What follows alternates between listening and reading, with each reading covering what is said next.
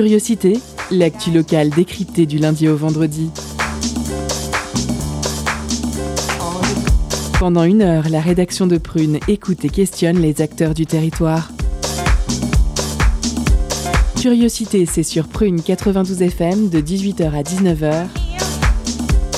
Et ça commence maintenant.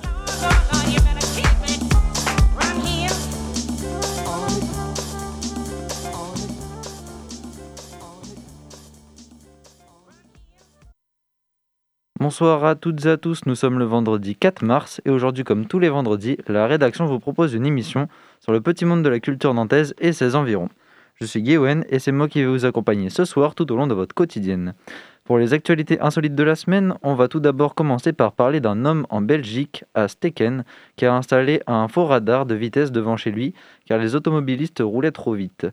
L'homme de 47 ans aurait fabriqué lui-même le radar de vitesse. L'appareil est tellement réaliste que même l'application Waze le signale. Le quinquagénaire a même installé une lampe pour simuler le flash qu'il commande lui-même à distance. Le faux radar a été installé dans son jardin et non sur la voie publique. Le Belge ne risque donc aucune poursuite. Les autorités semblent même favorables à ce genre d'initiative car elle permet de ralentir la circulation. Deuxième actualité insolite de la semaine, on va se diriger au Canada où l'entreprise Green a mis au point un procédé pour récupérer 96% de la chaleur produite par le minage du Bitcoin. Le Bitcoin va permettre à la ville de North Vancouver de se chauffer. Et cela est une première mondiale d'après la compagnie de crypto-minage spécialisée dans les énergies renouvelables. Le minage du Bitcoin nécessite une forte consommation d'énergie électrique qui se double d'une forte dissipation de chaleur.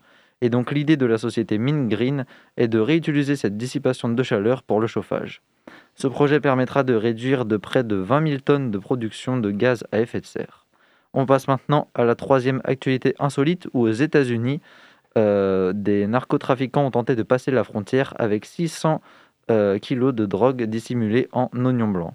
En effet, la semi-remorque était remplie d'un chargement d'oignons au sein duquel était dissimulée de la drogue.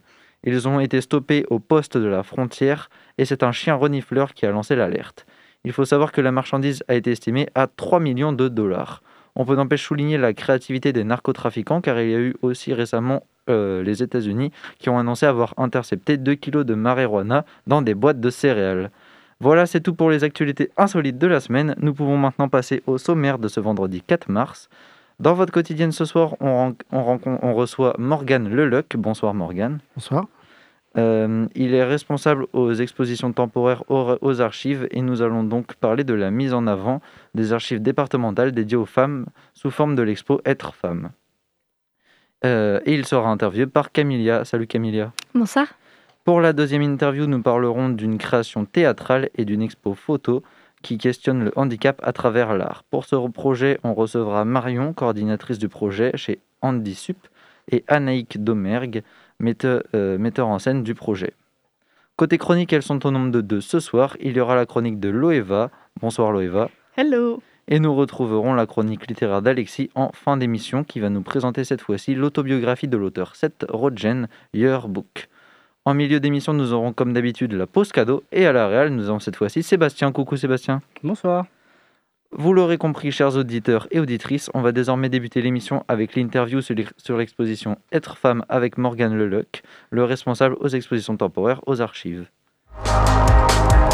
Culture, questions sociales et politiques, environnement, vie associative. On en parle maintenant dans l'entretien de curiosité.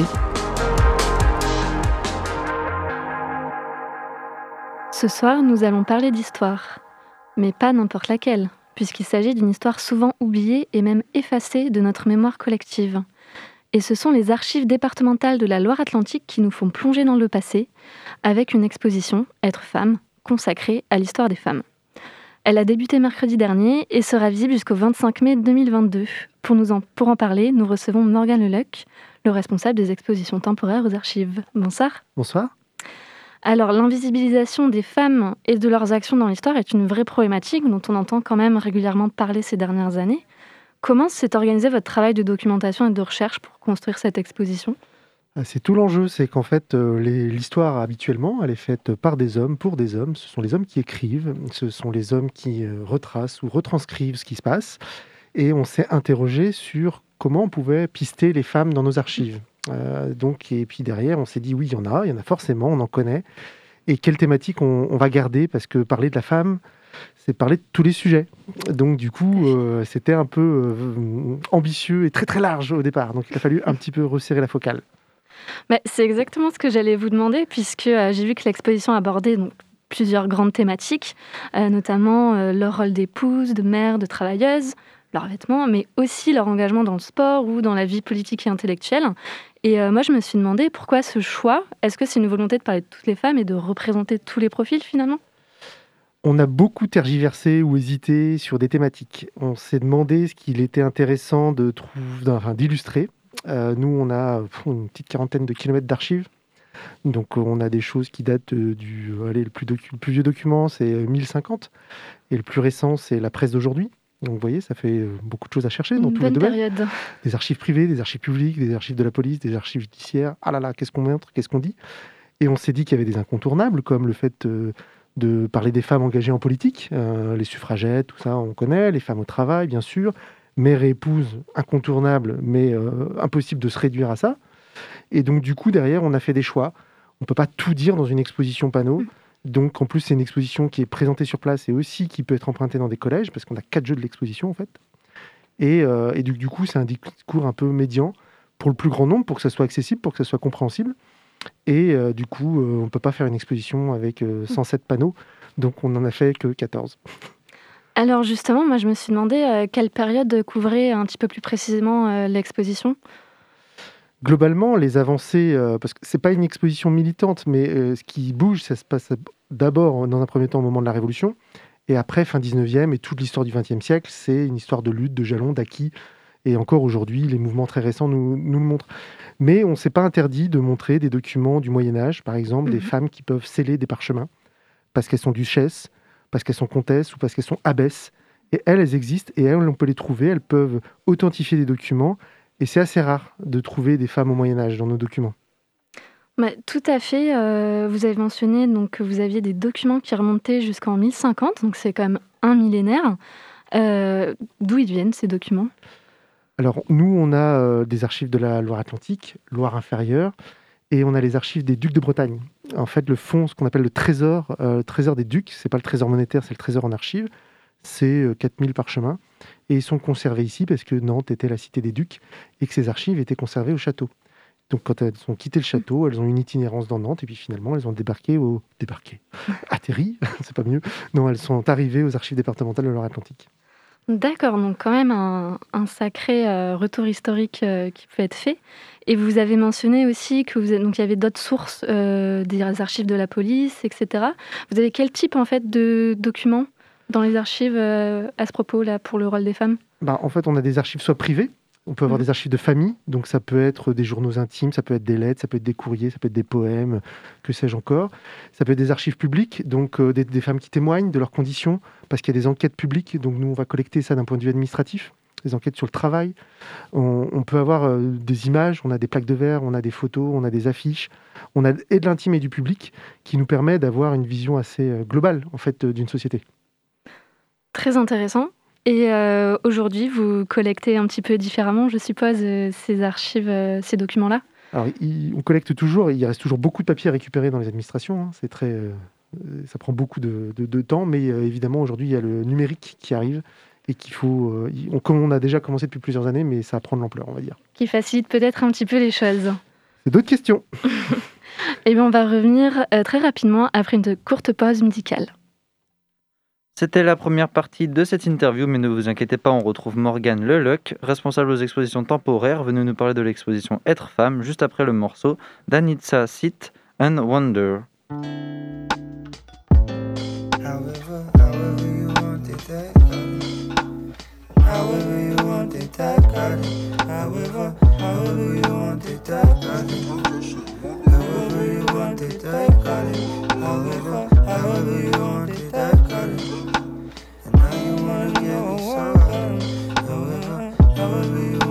that. Sometimes I sit and wonder why.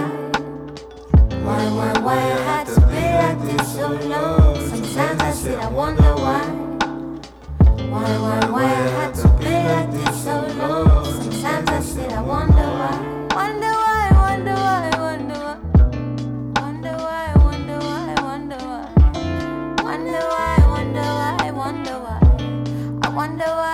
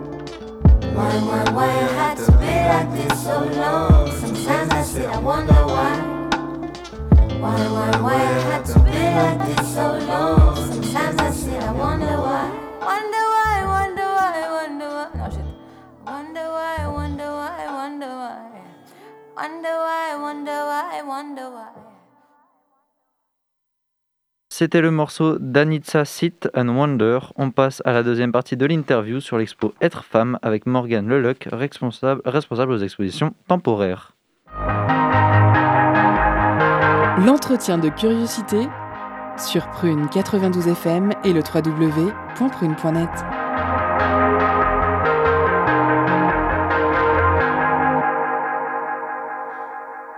retrouvons pour parler de la place des femmes dans l'histoire, qui a été longtemps diminuée, voire considérée comme inexistante. Mais il y a eu des avancées quand même depuis les années 70, notamment avec des travaux d'historiennes comme Michel Perrault. Euh, Morgane Leluc, en quoi est-il nécessaire encore aujourd'hui pour les institutions publiques de mettre en lumière le rôle des femmes, notamment ici à Nantes Il y a un enjeu autour de la mémoire, du patrimoine? Oui, c'est c'est un peu tout ça. C'est-à-dire que nous, euh, la collectivité nous a demandé de.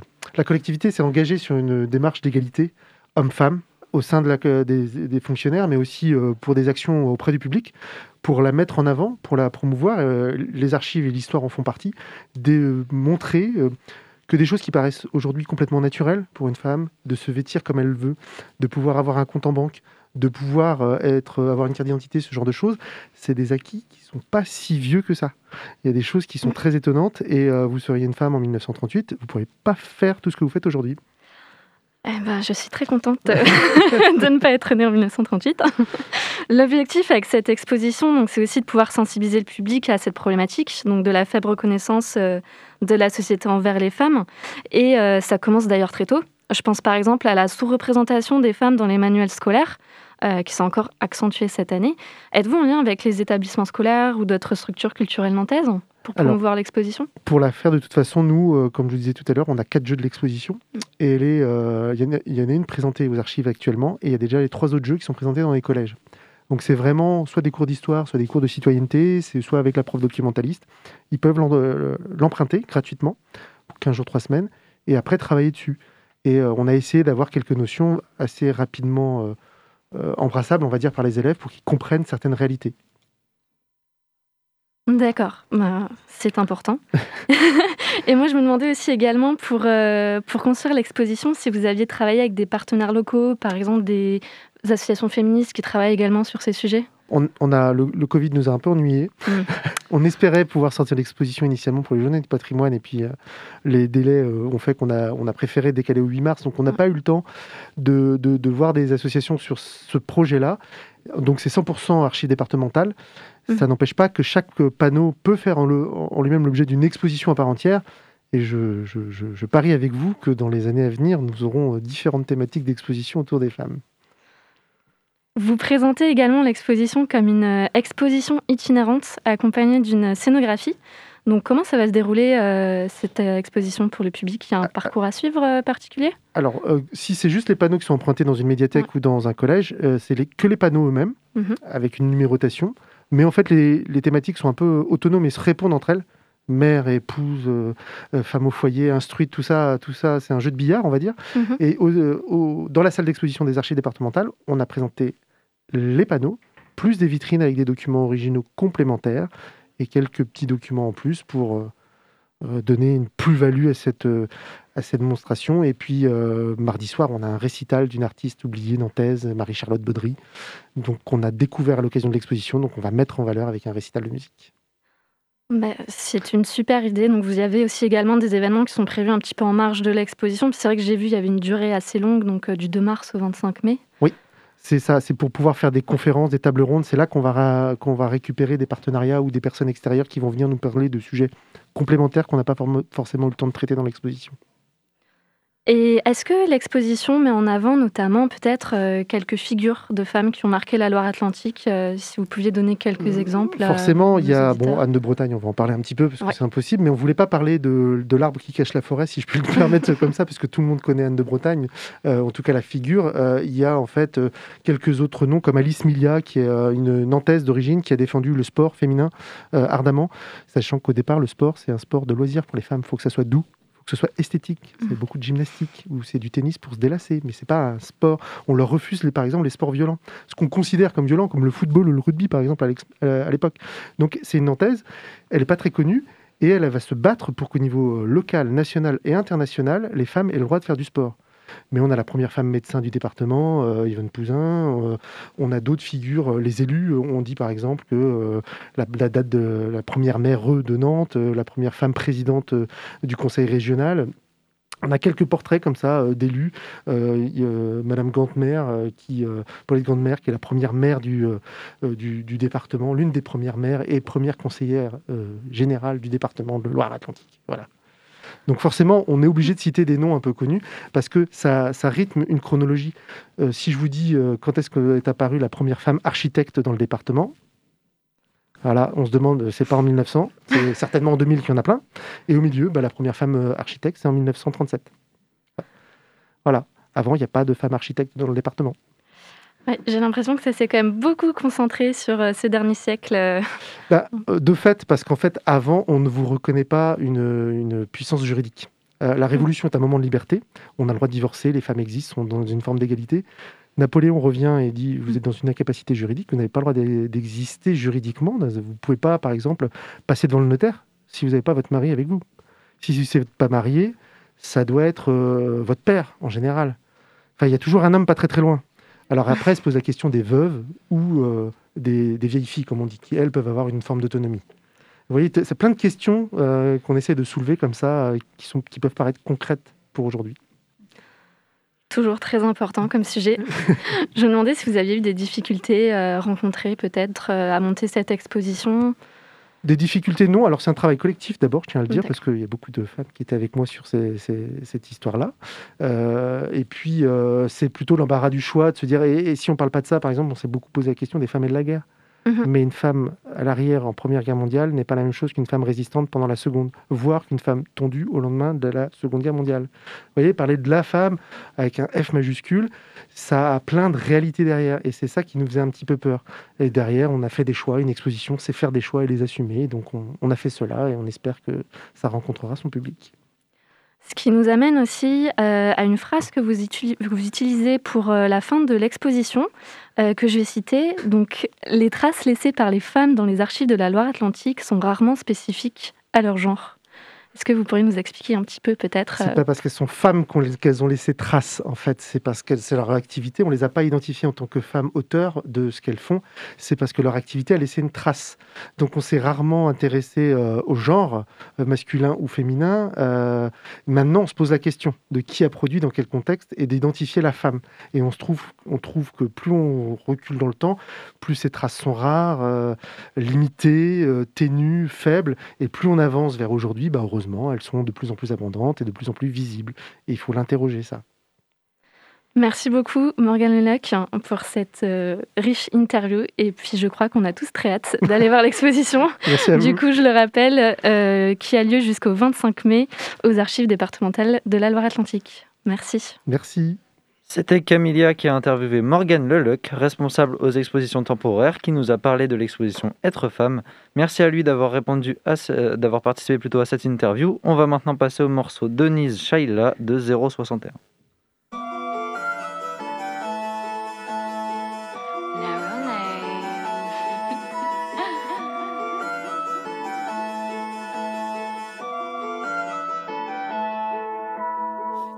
Here to the 061, so we'll show you how to get how to get things done. Came to the 061, we'll show you how to have how to have some fun. You came to the 061.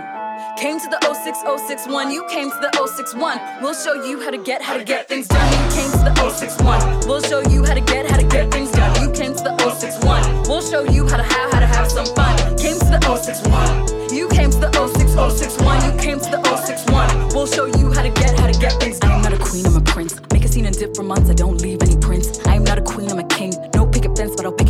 out the ring. I am not chasing a ring, wasn't groomed for a groom. There is no man I live to impress. I am not explaining myself. Keep it bespoke before I ever say yes to a dress. my two, but somehow still the bigger man. Cut to the chase, don't need a middleman. Dream my heart out, pepper ran, pepper ran. I do this cause I can. I'm not paying any attention to the fakeness. I'm not giving any advice that I'm not taking. I'm not wasting any more time, I'm staying patient. Bringing all my energy back to keep it sacred. Sometimes to heal alone, you gotta break it. I am the result of love for generations. Dream you back to life, call it a grave shift. Trying to keep it understated.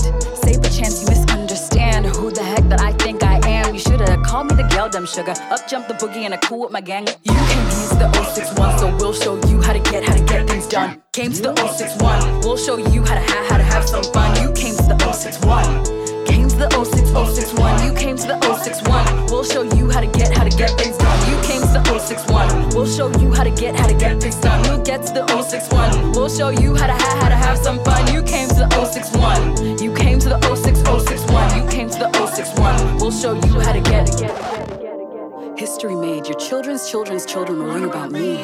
I don't even post them all on your socials, paper, and your TV. I'm here to stay. If you hate it, you should write to your local MP. Cause your local MC writes constitutions and WAVs and MP3s. You should call me daddy at this point. I could diss you and make it a TED talk. Get a book deal for bars that I wrote in the notes on my phone, make it look like a walk in the park. Gladys Knight and I light up the dark. No offense, but this is the Ark of the Covenant.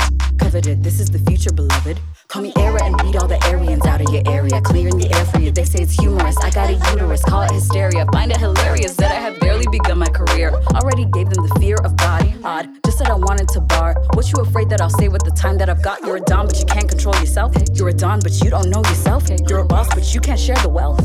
With all due disrespect, I know that I'm fine and got bars. I know I got brain and got hard. Try hard. You came here to the 061, so we'll show you how to get, how to get things done. Came to the 061, we'll show you how to have, how to have some fun. You came to the 061. Came to the 06061, you came to the 061. We'll show you how to get, how to get things done. 061. 061.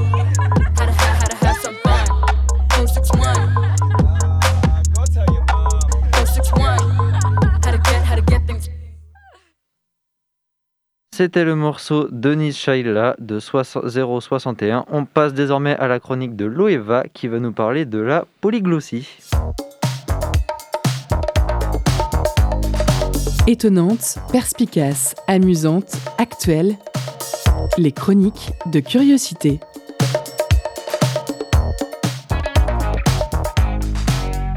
Good evening, dear Prune listeners. I'm very happy to be here tonight, especially because we haven't had a nuclear bomb dropped on our heads this week. Well, there's no guarantee that Lord Putin will spare us the deluge of fire from his military arsenal, but until that happens, let's enjoy it. Tonight, we will speak. Euh, je suis désolée, chères auditrices, auditeurs, je crois que nous avons un problème. Notre chroniqueuse n'est pas réglée sur la bonne langue. Loeva, Loeva, tu peux switcher en français, s'il te plaît Yes, of course. Vale, estaba diciendo que, por otra parte, en medio de todas las malas noticias, es posible ver algunos aspectos positivos. Puede que tengamos nuevos amigos en la Unión Europa. Oh là là, non, ça va pas du tout. Voilà que à parler espagnol maintenant. Comment on fait pour changer? Il y a pas un bouton ou un truc si on lui tape dessus? In effetti, la situazione è molto brutta per i paesi dell'Europa orientale e la Modal- Moldavia ha fatto domanda di adesione dopo l'Ucraina. Ah non, ça c'est toujours pas du français. C'est quoi comme langue exactement Du portugais De l'italien? On va lui retaper dessus pour voir. Bon, ça suffit de me taper dessus, oui. Ah, bah, bah voilà que je suis repassée en français. Bonsoir, chère auditrice, auditeur. Veuillez m'excuser pour ce petit problème de réglage. Je me suis entraînée cette semaine à faire comme Philip Crowther et je crois que j'ai fini par me mélanger complètement les crayons et perdre la tête. Philip Crowther, vous voyez qui c'est?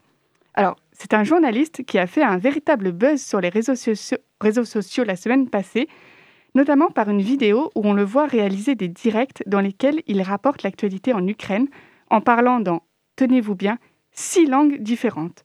Il parle en effet l'anglais et l'allemand, le français, le luxembourgeois, ainsi que l'espagnol et le portugais. Il est d'ailleurs appelé le reporter polyglotte. Mais que signifie être polyglotte?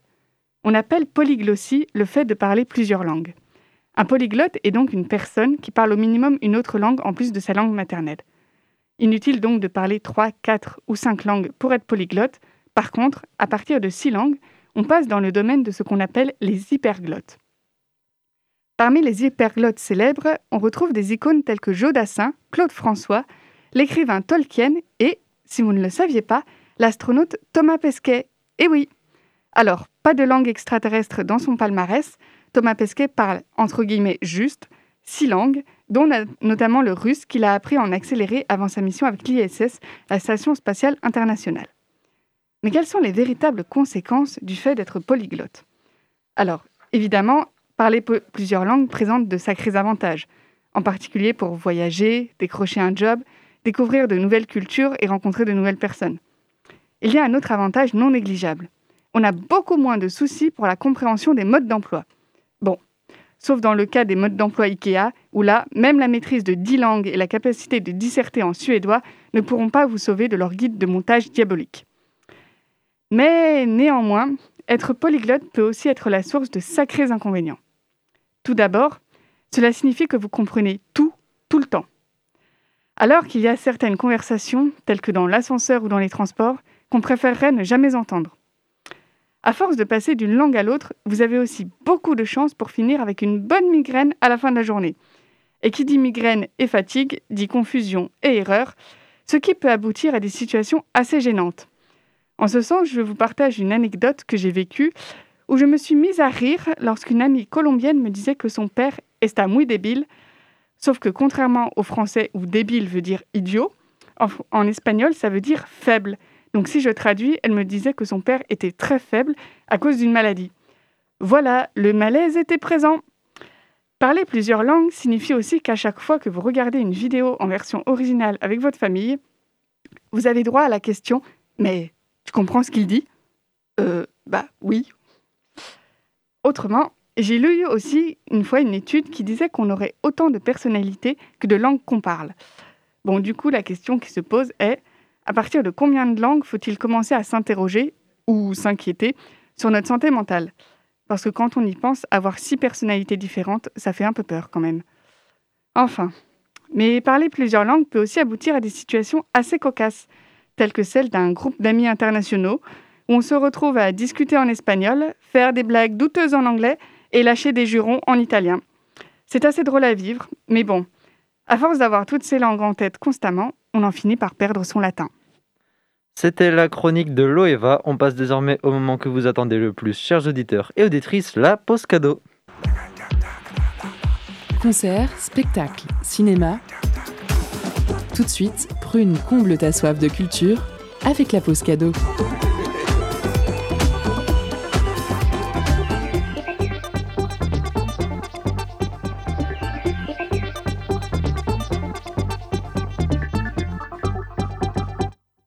Ce soir, Prune vous fait gagner des places pour le concert de General Electrics, mercredi prochain à 20h à Stéréolux. Le général, c'est Hervé Salters, à la tête de ce projet créé aux USA au début des années 2000. Et il revient après ses six albums qui touchent un peu à tout.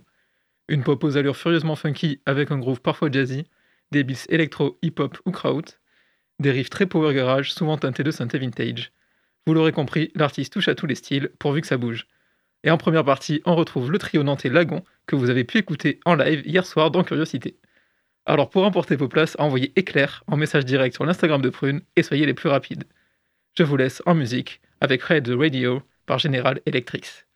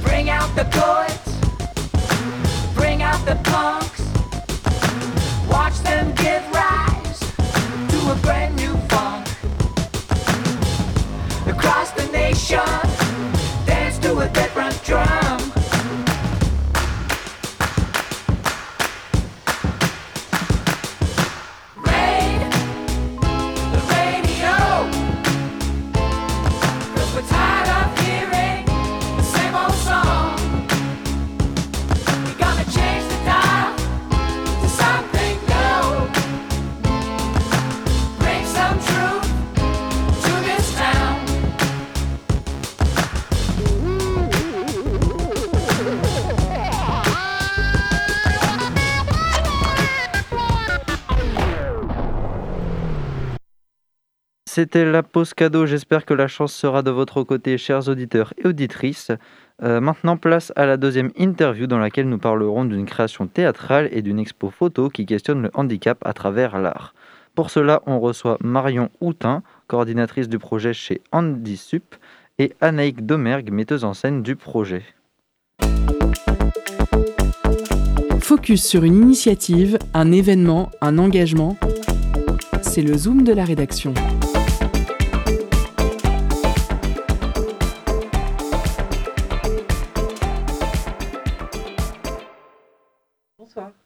On accueille ce soir Marion Houtin, coordinatrice de projet chez Handisup, association d'aide humaine, d'accompagnement social et d'inclusion pour soutenir l'autonomie d'enfants et d'étudiants en situation de handicap. Bonjour Marion. Bonjour. Marion, vous êtes accompagnée d'Anaïk Domergue, metteuse en scène du spectacle intitulé La vie normale, qui sera joué le 17 et 18 mars au théâtre municipal de Rézé. Bonjour Anaïk. Bonjour. Anaïk, La vie normale est une pièce de théâtre que vous avez réalisée à partir des écrits de six personnes, quatre parents dont les enfants sont en situation de handicap et deux personnes en situation de handicap. Vous avez travaillé cette pièce, La vie normale, à partir des écrits des participants, de leurs témoignages à vivre justement une vie normale avec et au-delà de leur handicap. À travers ce spectacle, vous souhaitez donner la parole aux parents dont les enfants sont en situation de handicap et aux personnes en situation de handicap. Lors de votre interview, vous avez dit qu'à travers cette pièce, l'objectif est pour vous que ces témoignages soient vus et entendus et que le théâtre a été le moyen de révéler ces paroles peu entendues. Votre pièce est donc à la fois un travail documentaire et comporte aussi une dimension artistique et poétique. Comment, en tant que metteuse en scène, vous avez arti- articulé et équilibré ces deux versants? Oui, c'est intéressant, c'est vraiment le, le fond du projet. Donc l'idée était en effet que le public euh, soit informé de ce que vivent au quotidien ces gens qui sont relativement quand même, euh, qui vivent quand même quelque chose d'assez caché, d'assez dans l'ombre, dont ils ne vont pas se vanter en général. Et l'idée était donc de, à la fois de prendre leurs écrits et de, cette matière qui pouvait être à la fois déjà poétique en elle-même. Euh, certains textes ne pouvaient être utilisés euh, comme matière brute comme ça, étaient déjà très très belles. D'autres textes étaient un petit peu plus réalistes, plus ancrés dans une réalité que j'ai gardé aussi parce que je trouvais que c'était intéressant pour cette forme documentaire. Et euh, j'ai aussi, euh, par les discussions avec eux, euh, essayé de ressentir un petit peu ce qu'ils pouvaient vivre au quotidien et, dans, leur, dans leur émotionnel et, d'essayer de traduire en mots, parce que j'écris aussi.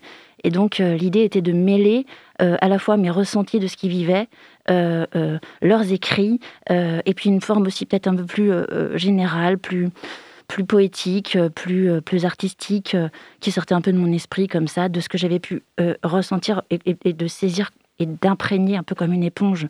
Parce que quand on travaille avec des gens comme ça, on, s'imprègne d'eux. Donc il y a une forme un petit peu comme ça, un peu abstraite.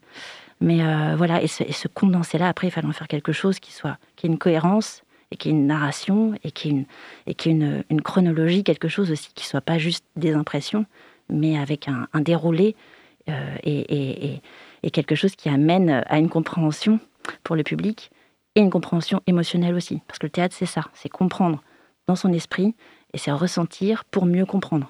Donc euh, voilà, c'est tout un jeu comme ça entre le cerveau et, et le cœur. Et, et dans cette pièce, il y a aussi de la vidéo et de la musique. Qu'est-ce qu'apporte la vidéo et la musique dans votre pièce? Alors la vidéo, c'était important pour moi parce que c'est vraiment, il y a beaucoup de paroles, il y a beaucoup de mots, et je trouvais que la vidéo permettait euh, de, de pouvoir faire des respirations.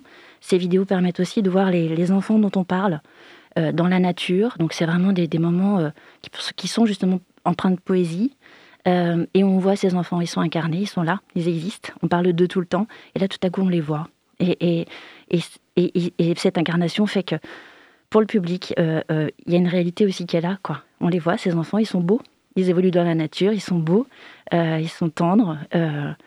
et voilà, et donc ça crée forcément une forme de de- de- d'empathie du public pour ces, pour ces gosses-là. Et puis, voilà, et puis la musique, euh, c'est important de le préciser, c'est Raphaël Marcimin, donc qui est une personne qui est, euh, une personne qui est atteinte de troubles autistiques et qui est aussi euh, malvoyante, qui fait partie du projet. Et j'ai découvert qu'il était artiste, qu'il était pianiste.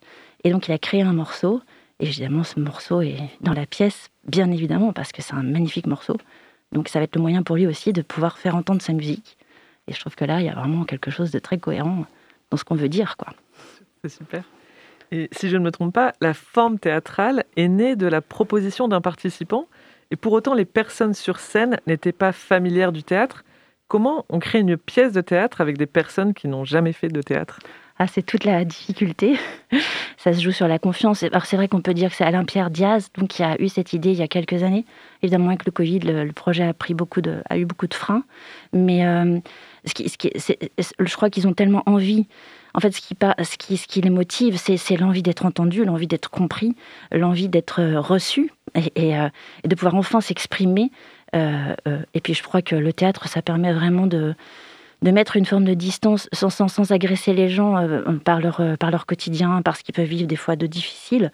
Ça permet de prendre une sorte de recul, eux-mêmes déjà, sur ce qu'ils vivent, et puis, de pouvoir transformer ça en matière, en matière qui, qui, émotionnelle, en matière créative, en matière artistique, de transformer et d'en faire quelque chose de plus, euh, de moins souffrant, quoi. Peut-être, enfin, c'est peut-être un peu délicat de dire ça, parce que moi je vis pas ça au quotidien.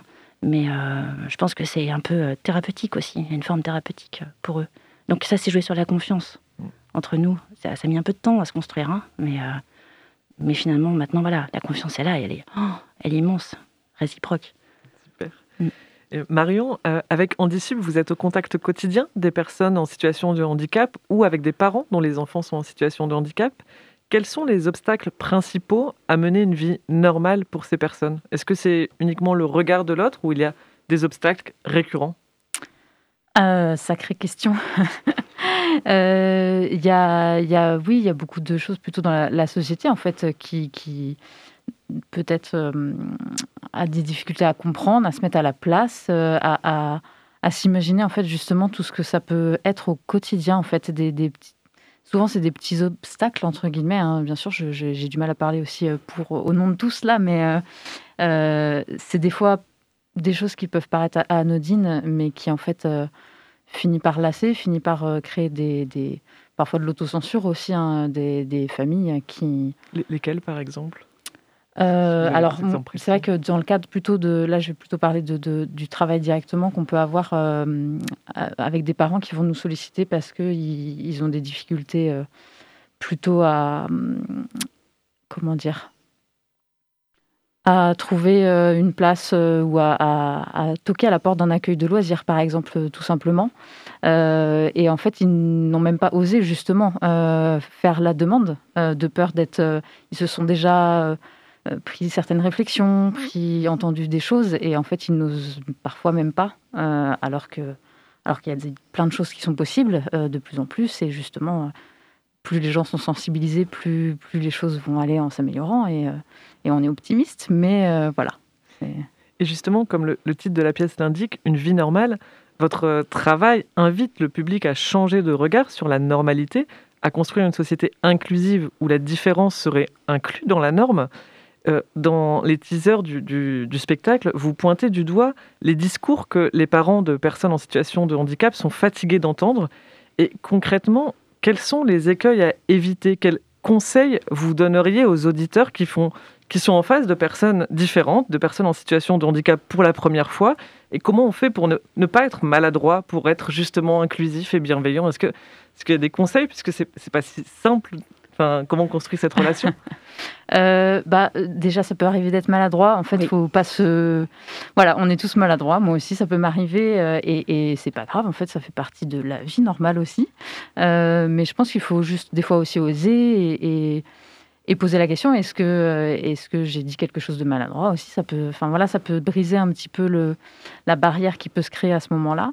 Euh, et puis, bah oui, questionner, prendre en compte en fait les besoins, les envies de la personne. Peut-être pas interpréter aussi. euh, Il y a beaucoup d'interprétations, euh, de, de- d'étiquettes, de, clichés qui peuvent rentrer en jeu. Donc euh, voilà, c'est tout ça un petit peu qu'il faut questionner finalement, je pense. Oui, puis on voit toujours les manques, on, on voit que les manques chez les personnes en situation de handicap, qu'est-ce qui lui manque?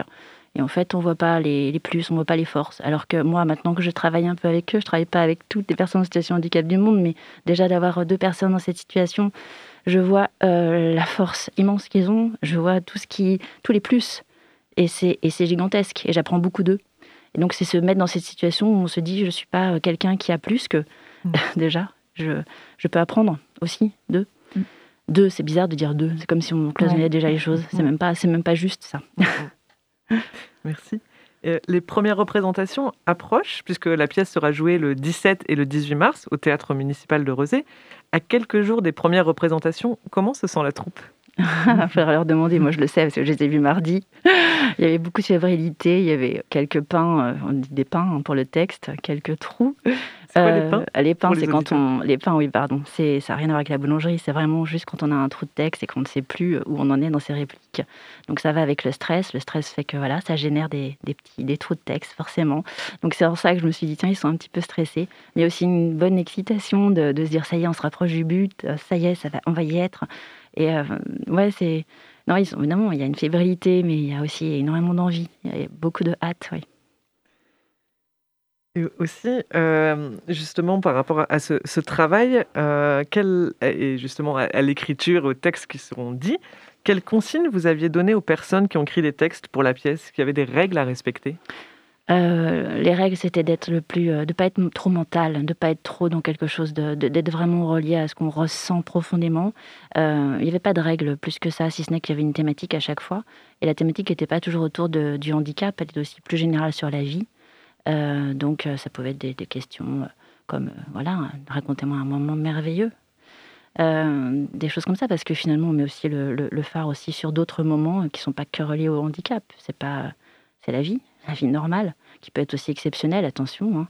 la vie normale. Les personnes en situation de handicap et toutes les personnes ont droit à une vie normale et à aussi une vie exceptionnelle. hein.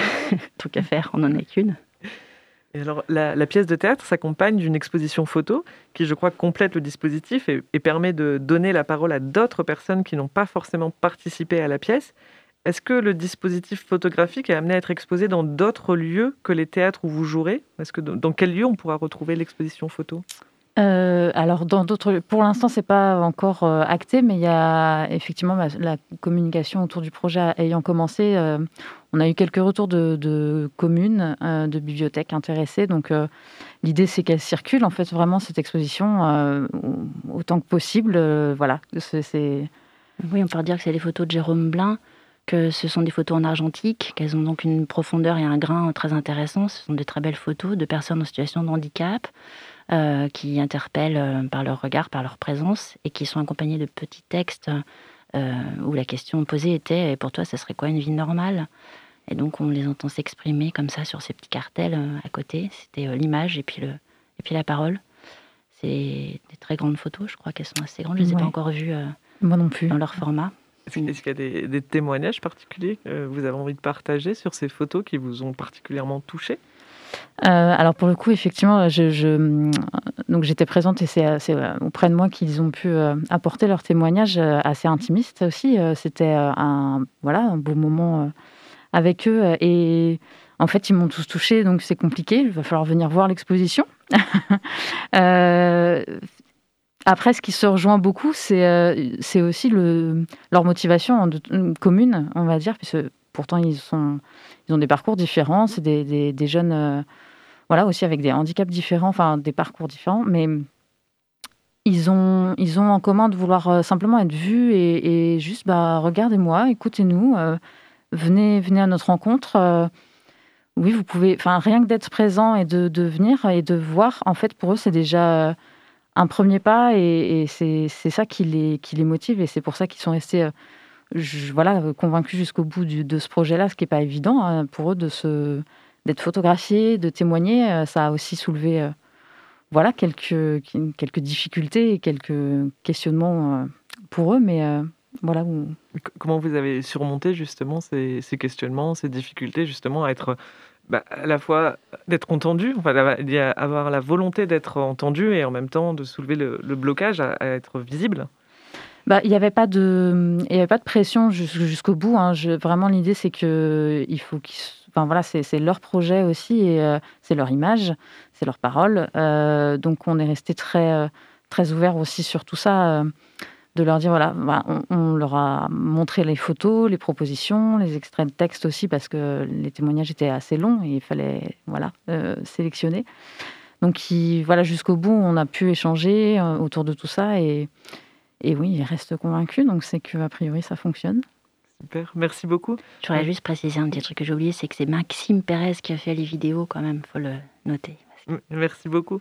Donc La vie normale est une pièce de théâtre qui a à voir au théâtre municipal de Rez- Rezé le 17 et 18 mars. Donc on vous souhaite euh, une excellente représentation et beaucoup de représentations à suivre dans plein de théâtres dans toute la France. Merci. Merci, à vous. C'était euh, Nina qui a interviewé Marion Houtin, coordinatrice du projet chez Andy Sup, et Anaïk Domergue, metteuse en scène du projet. Euh, elles sont venues nous parler d'une création théâtrale et d'une expo photo qui questionne le handicap à travers l'art. Merci à vous d'avoir répondu à l'appel et d'avoir participé à cette interview. On va sans plus tarder, sans plus tarder écouter le morceau Elijah Rose de Sunny Days.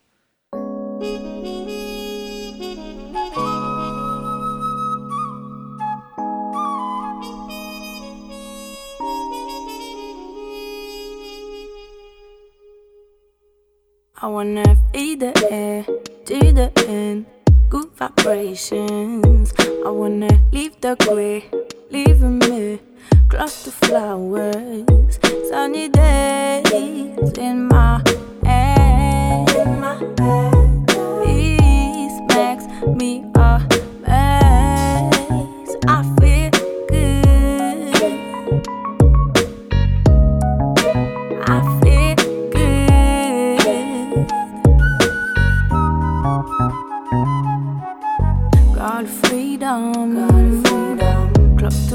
nature.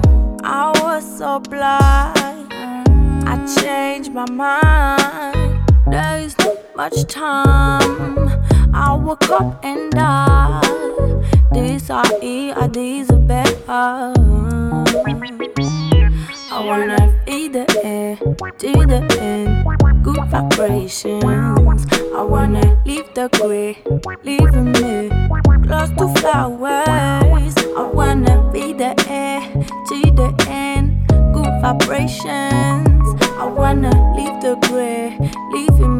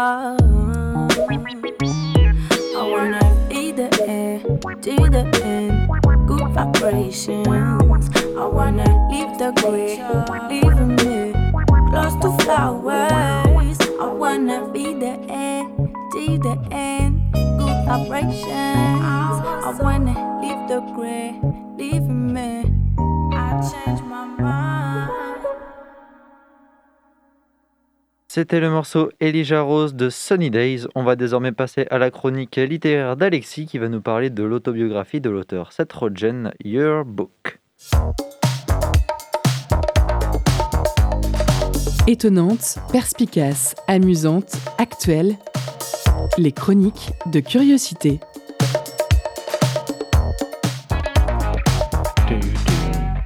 De retour dans cette chronique littéraire euh, pour vous parler donc euh, d'un livre qui est sorti l'année dernière et que j'ai eu beaucoup de plaisir à lire. Alors peut-être que ce sera votre cas euh, également. C'est un livre qui s'appelle Your Book, Your Book, donc livre de l'année. Ça fait référence à ces, enfin, ces livres de l'année qui sont publiés, édités par, par les écoles, par les, par les lycées américains et canadiens, donc, avec une photo de chaque, chaque personne, chaque élève, garçon et fille, qui ont été, qui étaient là cette année et ceux qui ont eu la. Enfin, ça fait vraiment partie du, décorum euh, du, euh, du lycée américain. Vous avez pu voir ça dans, les, dans les films ou les séries euh, provenant de, là-bas. Et donc, c'est écrit par Seth Rogen et c'est en fait une, une autobiographie ou peut-être plutôt une sorte de collection d'anecdotes. Je vais revenir là-dessus. Donc, c'est un, livre qui a été publié en mai 2021 aux États-Unis par, par les éditions Penguin Random House et puis édité aussi en Angleterre, au Royaume-Uni, par Sphere. Euh, et c'est la version que j'ai lue. Voilà. Alors, je tiens à préciser tout de suite, il n'y a pas de traduction française pour le moment. Voilà. Donc, si vous voulez euh, lire euh, ce livre, il faut parler anglais ou apprendre à parler l'anglais pour l'occasion. Ça peut être, ça, peut valoir le coup. Et donc, je vous ai dit une collection d'anecdotes plus qu'un livre autobiographique très sérieux, d'anecdotes rigolotes de autour de Seth Rogen, donc qui est la personne qui parle. Alors, vous le connaissez sûrement, c'est un, un comédien américain, comédien donc comique de stand-up au début, puis acteur euh, dans des séries télé comme euh, euh, comme euh, comment ça s'appelait Freaks and Geeks, qui avait duré seulement une saison, je crois, en 2000, euh, mais qui, avait beaucoup marqué. Il a ensuite été acteur au cinéma dans les films de, de Judd Apatow, par exemple, comme 40 ans toujours puceau. Et puis ensuite, il est, il est passé dans dans d'autres films qu'il a coécrit, comme Superbad, par exemple, dont le titre français était Super Grave. Voilà, ça, c'est la, magie des titres français de, comédie américaine. Il a joué aussi avec James Franco, avec, euh, avec qui il a pas mal tourné dans le film Pineapple Express, qui a été traduit en français par, tenez-vous bien, Délire Express. Euh, et puis également This Is the End, qu'il a co-réalisé. Enfin bref, euh, il fait beaucoup de choses. Il est également un producteur, voilà, je, l'ai dit. Et. c'est un acteur qui est, qui est assez, moi je trouve assez, comment dire, sympathique. Euh, il est drôle déjà, euh, il est assez bonhomme euh, physiquement, et puis surtout il a une voix euh, qui marche, euh, qui marque pas mal. Il y a un rire particulier aussi. Euh, on a bien l'impression qu'il se force pas à rire et que c'est un rire qui vient du cœur et puis euh, qui, lui, correspond tout à fait. D'ailleurs, euh, les, euh, les Disney s'est pas trompé puisque quand ils ont fait le remake euh, inutile hein, par ailleurs, mais euh, du roi lion en version euh, live, euh, donc entièrement en 3D, euh, c'est lui qui a fait la voix de, du facochère. Euh, Pumba. Voilà, Le- vous voyez de quoi je veux pas. Et ça lui allait très bien, en fait, ça lui allait super bien. C'est bien sûr pas lui qui l'avait fait dans la première version, il était trop petit. Euh, donc il a un rire drôle, une voix marquante, et puis surtout, bah, il a une vraie voix aussi artistique, je trouve. Euh, ça, se, ça se reconnaît dans, sa- dans ses productions et ses, et ses scénarios.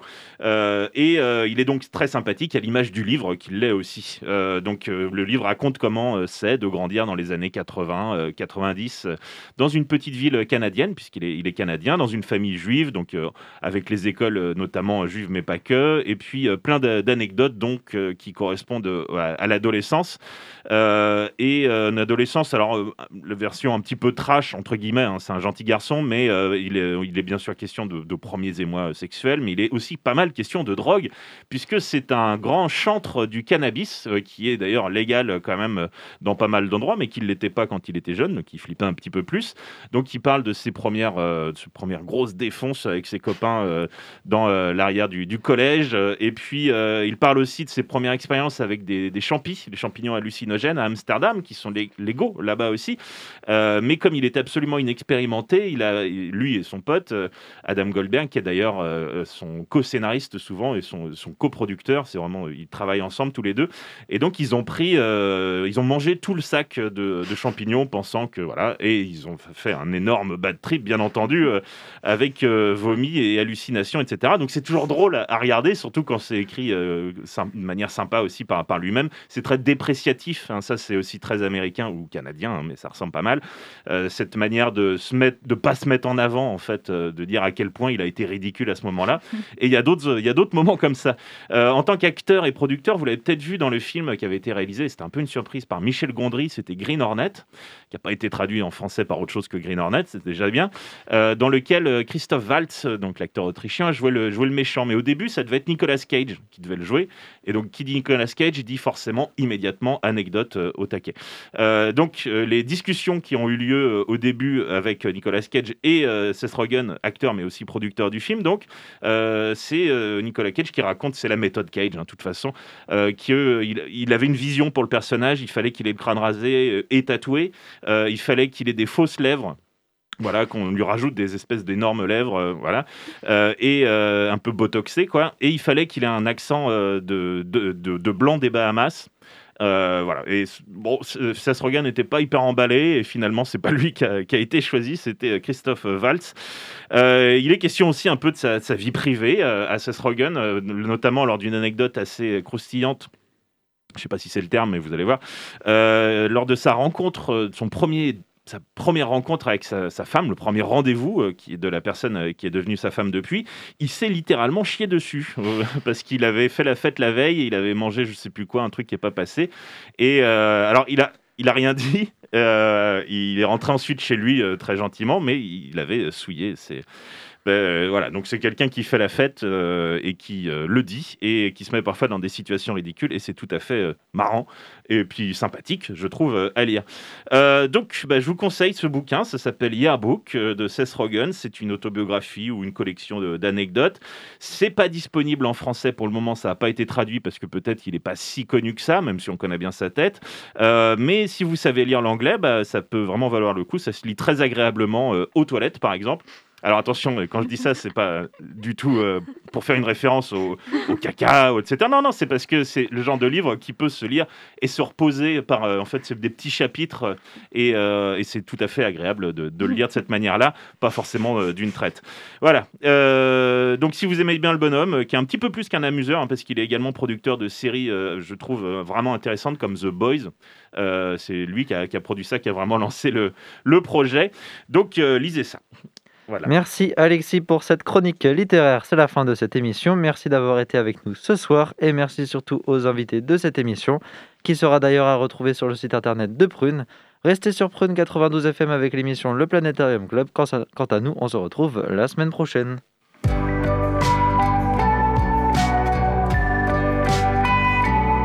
Pour écouter ou réécouter Curiosité, rendez-vous sur le www.prune.net.